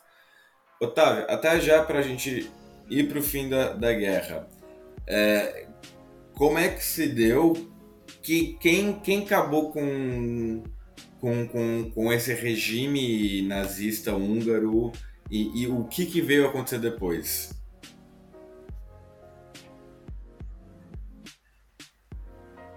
o regime nazista húngaro foi acabou com a por causa da União Soviética teve a invasão de Budapeste precedida é, sucedida por uma visita do Stalin em Budapeste existem vários quadros do Stalin na frente da Basílica. E durante alguns anos teve uma ocupação militar na Hungria que não necessariamente se converteu numa Hungria socialista. Isso foi sendo feito aos poucos. Primeiro, é, aconteceu uma perseguição aos militantes do Partido da Seta Cruzada. Depois teve um crescimento muito grande do Partido Socialista Húngaro, porque com a derrota das ideologias da direita radical, teve um fortalecimento da esquerda que não muito expressivo, preciso sublinhar. Partido teve tiveram eleições em 1946 e o Partido Socialista Húngaro ficou em quarto lugar. Lógico que um pouco depois disso houve a institucionalização da Hungria como um estado satélite soviético e isso, mais uma vez, não foi muito bem aceito. A Hungria tinha, era, era baseada em pequenas propriedades de terra já. Então, com a suposta coletivização das fazendas, o que aconteceu na prática não foi o Estado desapropriando fazendas, foi o Estado tomando pequenas propriedades. Então a guerrilha camponesa anticomunista era uma força importante, foi esmagada. E durante esse período, um terço da população húngara era, estava sendo processada pelo Estado Socialista Húngaro por diversos crimes. A pena variava entre execução e prisões. Contudo, a grande, o grande levante anticomunista na Hungria aconteceu em Budapeste em 1956. Não foi o primeiro, vamos frisar. O primeiro levante anticomunista importante entre os satélites soviéticos aconteceu na Alemanha Oriental, três anos antes. Só que, considerando a influência nazista da maioria dos sindicatos, o não se não teve muito apoio exterior, digamos assim. Na Hungria, como eles não eram oficialmente nazistas, afinal o partido da Seta Cruzada ele tomou um poder num golpe, nunca foi eleito. Houve muita discussão nos Estados Unidos sobre o apoio ou não da tentativa de Revolução Democrática Liberal em Budapeste. No fim, oficialmente optaram por não apoiar. A gente vai saber em quatro anos, quando os documentos de segurança máxima sobre esse período caducarem nos Estados Unidos. O... Como que foi essa tomada de poder? Como foi? Como vocês já sabem, a Hungria não era um país muito simpático ao socialismo o grande desejo da Hungria era uma volta à monarquia. Era ter um governo não necessariamente fascista, mas muito mais, com um viés muito mais reacionário e conservador. E o exército húngaro, durante um período de manifestações sindicais, foi ordenado pelos soviéticos a reprimir essas manifestações e a reação deles foi se unir aos manifestantes e abriram os depósitos de armas para quem quisesse pegar. Então a população de Budapeste, do dia para noite, todo mundo tinha uma K-47. Eles expulsaram o exército soviético do país, o que começou em Budapeste logo se alastrou para o país inteiro, e uma semana depois, o Khrushchev, que ainda estava tentando se provar como um premier digno da União Soviética, ainda não havia rolado a denunciação do stalinismo, decidiu dar um, fazer os, os húngaros de exemplo. E essa revolução foi, depois de duas semanas de guerrilha urbana, foi esmagada. Contudo, como acontece frequentemente na história húngara, a Hungria tinha um status especial entre os satélites soviéticos, como por exemplo a possibilidade de abrir uma microempresa. Então, em Cuba hoje é assim. Eu conheci uma cubana que ela era professora de balé. Ela tinha microempresa de dar aulas de balé. Você pode abrir um restaurante em Cuba, mas a McKinsey não vai operar lá para dar consultoria empresarial para a Dell. O grande capital não, não podia operar na Hungria. Com isso, isso em 1956, a situação da União Soviética vai naturalmente caducando até que em 1988, deixa eu ver aqui.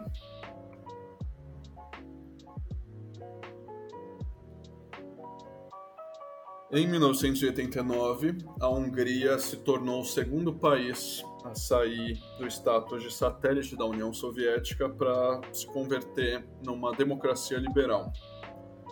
A Revolução Rosa húngara foi teve como uma liderança bastante importante o então jovem líder estudantil Viktor Orbán, estudante da ERTE de Direito. O Viktor Orbán se destacou bastante e na entrada de empresas e ONGs na Hungria ganhou uma bolsa para estudar em Oxford paga pela Soros Foundation, do George Soros. Esse George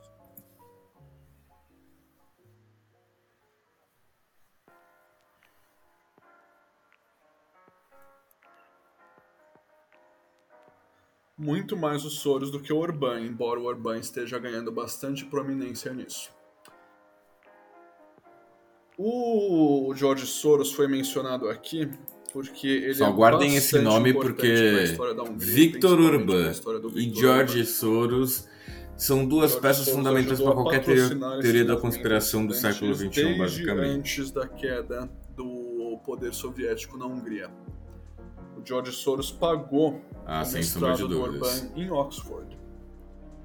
E o George Soros financiou o partido criado pelo Orbán, o Fidesz, chamado Aliança Democrática Húngara. Deixa eu ver aqui.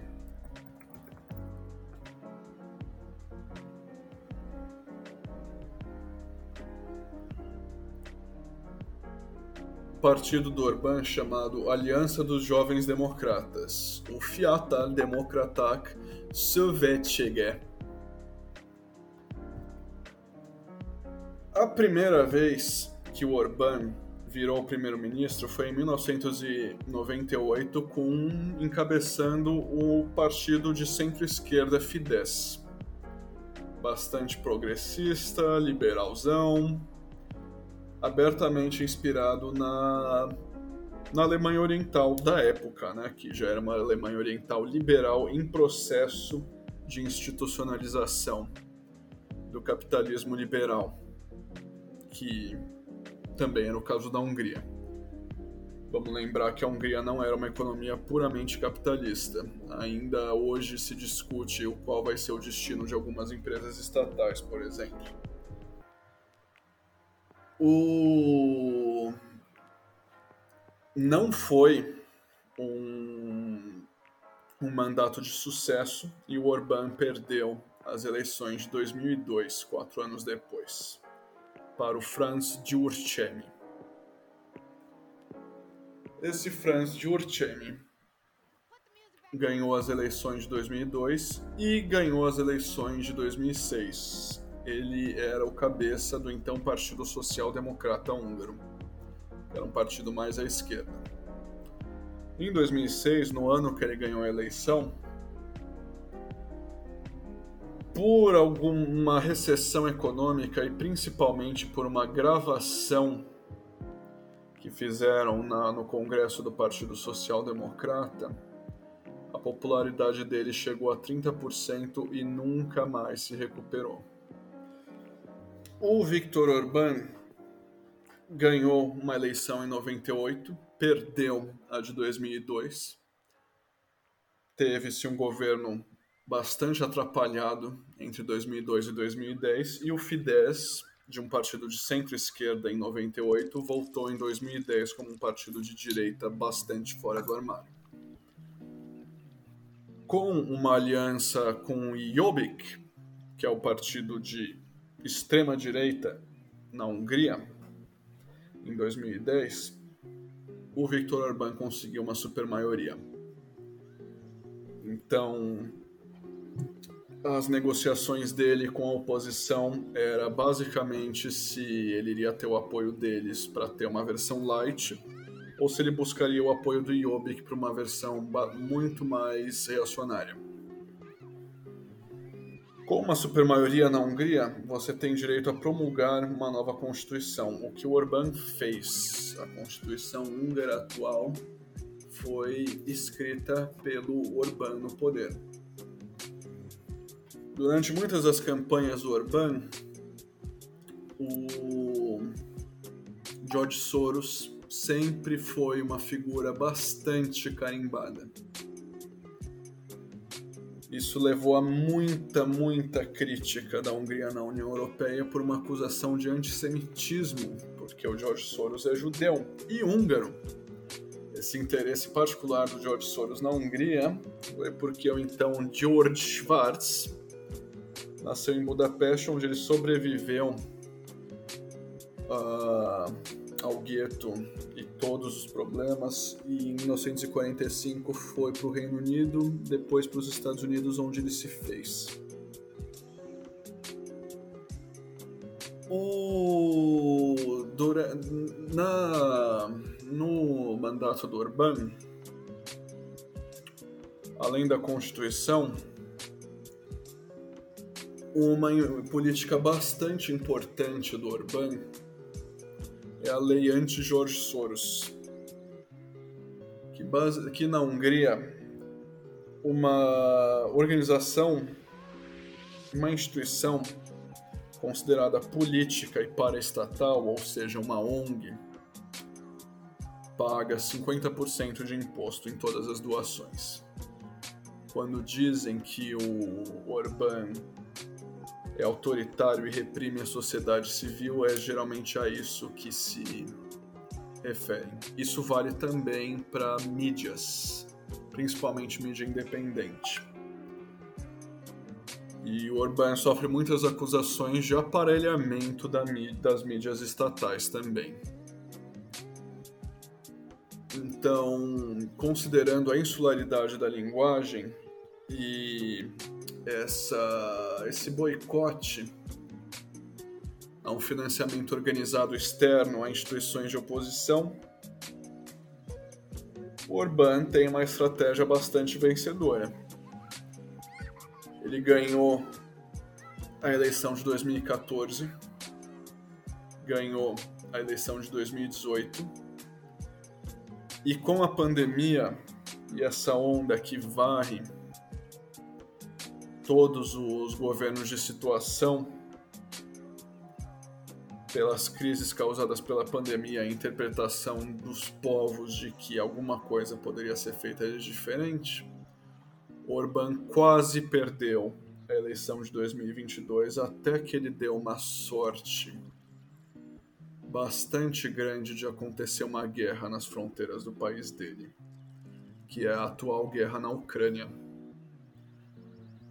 Quando começou o quê?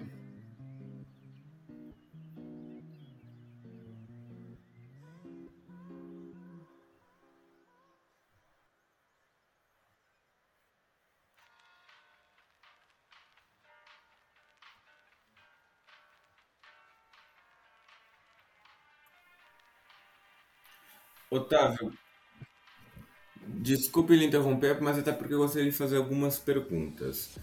Três no caso, mais precisamente. Primeira, a questão da, da, da, da, da, entrada da Hungria à, à União Europeia, porque, como já está na parte do Victor Orbán, ele é um grande crítico à União Europeia, mas ao mesmo tempo ele também recebe muitos subsídios da União Europeia, né? o que cria esse, esse paradoxo por parte do governo. Né?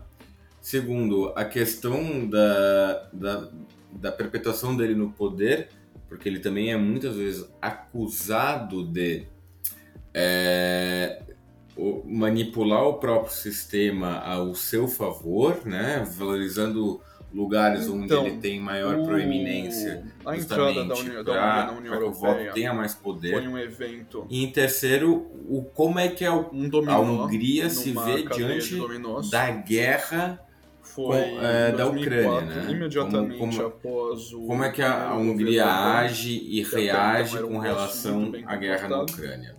Seguir a cartilha liberal. E a posterior antagonização do Orbán à União Europeia começou a acontecer principalmente depois de 2015, com a crise dos refugiados na Síria a Hungria era rota até a Alemanha. E com a memória muito fresca na cabeça dos húngaros de literalmente milhões de sírios, afegãos, turcos, o Oriente Médio inteiro passando pelo país deles, quando Orbán fala que tem um bicho papão na União Europeia pega, querendo pegar eles, eles acreditam o discurso oficial do Orbán é o da substituição populacional, que os cabeças da União Europeia querem substituir os povos europeus nativos por povos diferentes, não necessariamente um povo específico, mas vários outros povos, para criar uma nação desconexa e fácil de ser controlada, como ele dá, por exemplo, os Estados Unidos. O anti-americanismo é muito presente no discurso do Orbán. Então, esse Orbán, a partir de 2015, começa a usar o termo da democracia iliberal. A pior performance do Orbán em todas as eleições foi em 2014, porque ele ganhou as de 2010 com uma supermaioria em reação ao governo anterior ao dele, que foi bastante atrapalhado. Em 2014 teve aquele decaimento natural de qualquer governo, e em 2018 ele volta a ter uma supermaioria, porque ele capitalizou bem na crise dos refugiados. Com a pandemia, ele ferrou bastante eleitoralmente. Não teve um número maior de mortos na Hungria do que em outros países da União Europeia. Mas, como dito antes, pandemia traz insatisfação, na democracia insatisfação se, se traduz em mudança de governo. O próprio Fidesz estava pronto para perder as eleições, mas com a guerra na Ucrânia, a Hungria é um país bastante traumatizado com guerra. O Peter Markizai, o oponente do Orbán, que já estava se achando primeiro-ministro, começou a dar várias entrevistas das políticas que ele faria sobre a guerra à Ucrânia, entre elas o, o estacionamento de tropas da OTAN na Hungria e a passagem de, de armamento, de equipamento letal para a Ucrânia através da Hungria. Isso fez o Orbán disparar nas pesquisas e ele conseguiu uma quarta supermaioria. Então chegamos hoje, no momento atual. Orbán, inclusive, no discurso de vitória dele, disse que a esquerda húngara foi o pior investimento da vida do George Soros, ele sempre usando a figura do Soros. Mas ele estava enganado, porque o pior investimento da vida do George Soros foi o próprio Orbán. Mas enfim. O Orbán atualmente é o grande párea na União Europeia. Essa honra era dividida com a Polônia até pouquíssimo tempo atrás, mas com o ressentimento polonês anti-russo, a Polônia é o primeiro sempre a tomar a cabeça de sanções contra a Rússia, então está ganhando bastante apoio dos Estados Unidos e do, da burocracia da União Europeia, enquanto Orbán se colocando como um candidato anti-guerra, anti-democracia liberal, ele naturalmente é o candidato pró-Rússia.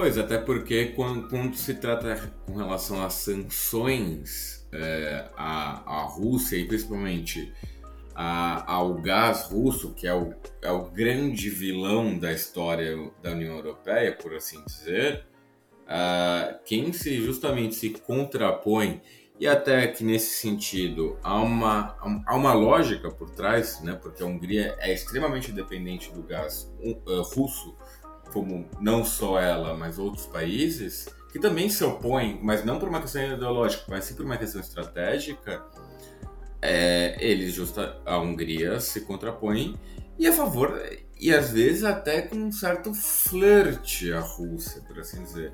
Teve, é, por exemplo, agora, recentemente, alguns anúncios do, do, do Orbán em que ele falou que a, a Ucrânia vai perder a guerra. Tudo bem, até aí, vamos combinar que, em, em, comparação de potenciais militares, é óbvio que a Rússia é muito maior que a Ucrânia. É evidente que a Rússia tem toda a capacidade de militar para ganhar da Ucrânia, mas não é uma coisa que um chefe de Estado tem que te dizer. Ainda mais supostamente é, então, ele estando do outro lado. Sobre a interpretação da população húngara. Mas o fato é que a Hungria ela é um grande é empecilho para sanções contra o gás russo. E com, aí eu dou o meu braço a torcer com uma certa lógica, porque de fato a Hungria é dependente. O Hungria não, se mantinha não quer fechar a torneira do gás porque ninguém quer passar frio. Né? É Ainda mais na, na Europa, onde o frio. Defender a Rússia em qualquer Pesa, lugar da não? Europa, incluindo a Hungria. Contudo, o Orbán apostou demais nessa tese anti-establishment ocidental de democracia liberal. E o, o, apoiador óbvio dele é o Putin, que inclusive é o, a Rússia é o grande parceiro da Hungria economicamente. 60% de todas as trocas econômicas da Hungria se dão com a Rússia. Então, a economia e a prosperidade húngara estão particularmente ligados à situação russa.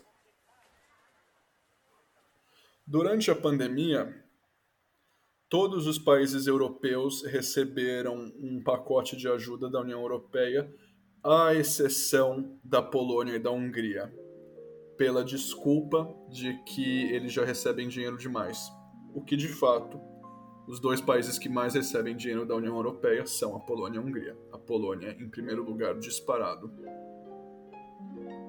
A Hungria em segundo. Então, agora a União Europeia coloca a Polônia na mesa, porque eles estão bastante importantes nessa situação da Ucrânia. A Polônia é o país que mais recebe refugiado ucraniano de longe e também é o país que serve de base de operações da OTAN por fazer fronteira com a Rússia e por abrir as portas a qualquer medida anti-Rússia vinda da OTAN. Então, no momento, a União Europeia não pode se dar o luxo de sabotar a Polônia por uma questão ideológica. A Polônia é importante demais nesse momento. Então, os dirigentes poloneses que não têm muitas divergências ideológicas do Orbán além dessa questão com a Rússia, estão entrando pela porta da frente do parlamento em Bruxelas.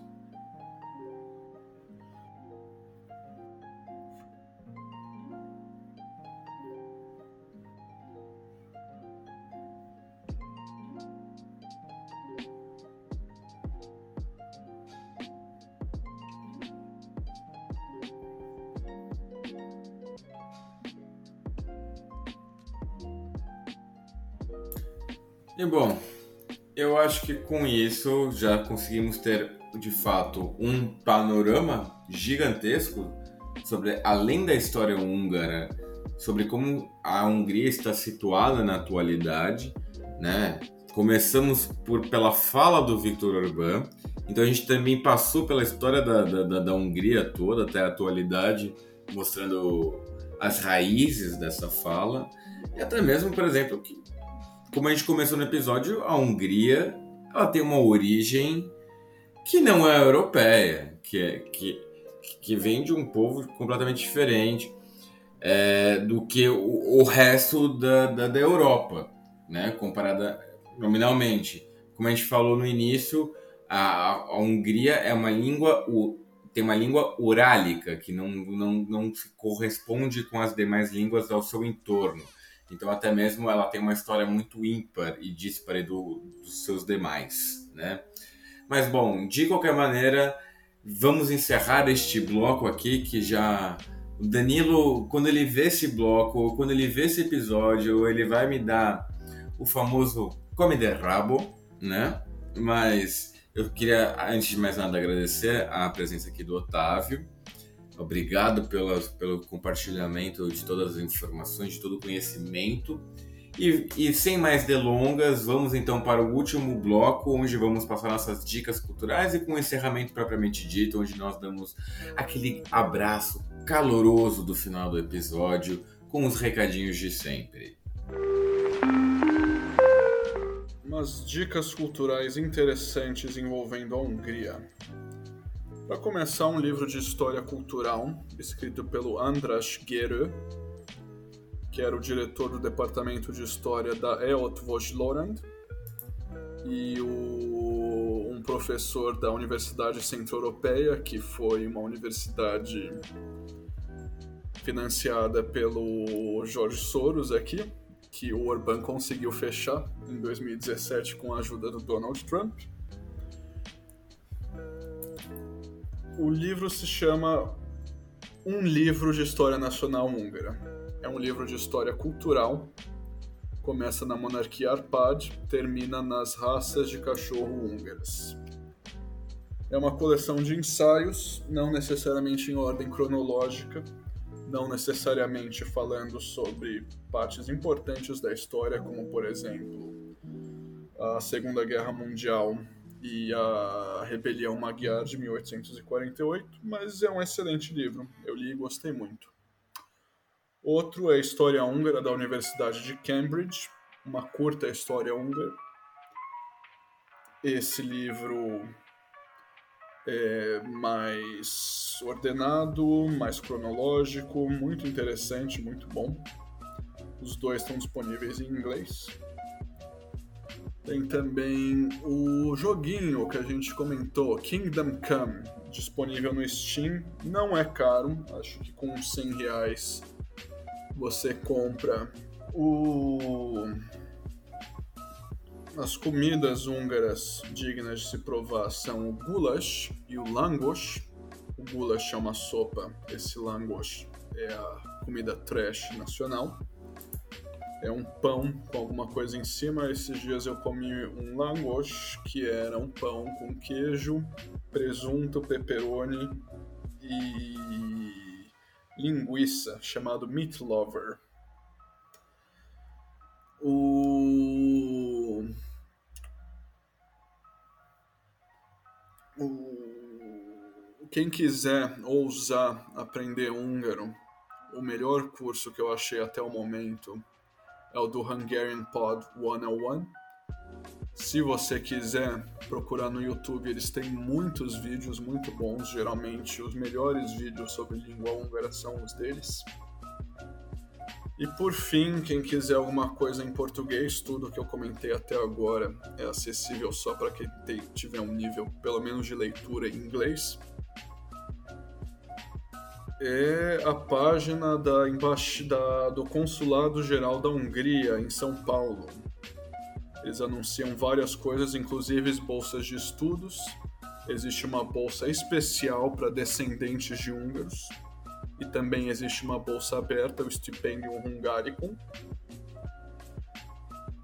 E no momento, na estação Vila Sônia da linha amarela, está tendo uma exposição de artistas húngaros contemporâneos. Se você quiser pegar um busão um dia desses e parar para apreciar uma arte, é lá no Terminal Vila Sônia, sem dúvida nenhuma. Terminar a Vila Sônia que demorou um tempinho para ser pronto, mas para ficar pronto, mas até aí todo paulistano já está um pouco acostumado. Já sobre as pois minhas é, dicas mano. culturais, eu devo, antes de mais nada, pedir desculpas aos nossos ouvintes, pois eu realmente estou um pouco defasado com, com a minha área cultural, então eu não tenho não tenho tido tempo para consumir muita cultura. A, uni, a única coisa que eu posso aqui de dar de dica cultural que tem mais ou menos relação com o nosso tema de hoje é um documentário que está disponível na Netflix, né? Para quem tem Netflix, para quem não tem, alguém sempre tem, tem algum lugar na internet que deve ter, né? Mas é um documentário super interessante sobre a Primeira Guerra Mundial, que envolve ali, né, principal palco que foi o Império Austro-Húngaro, The Long Road to War.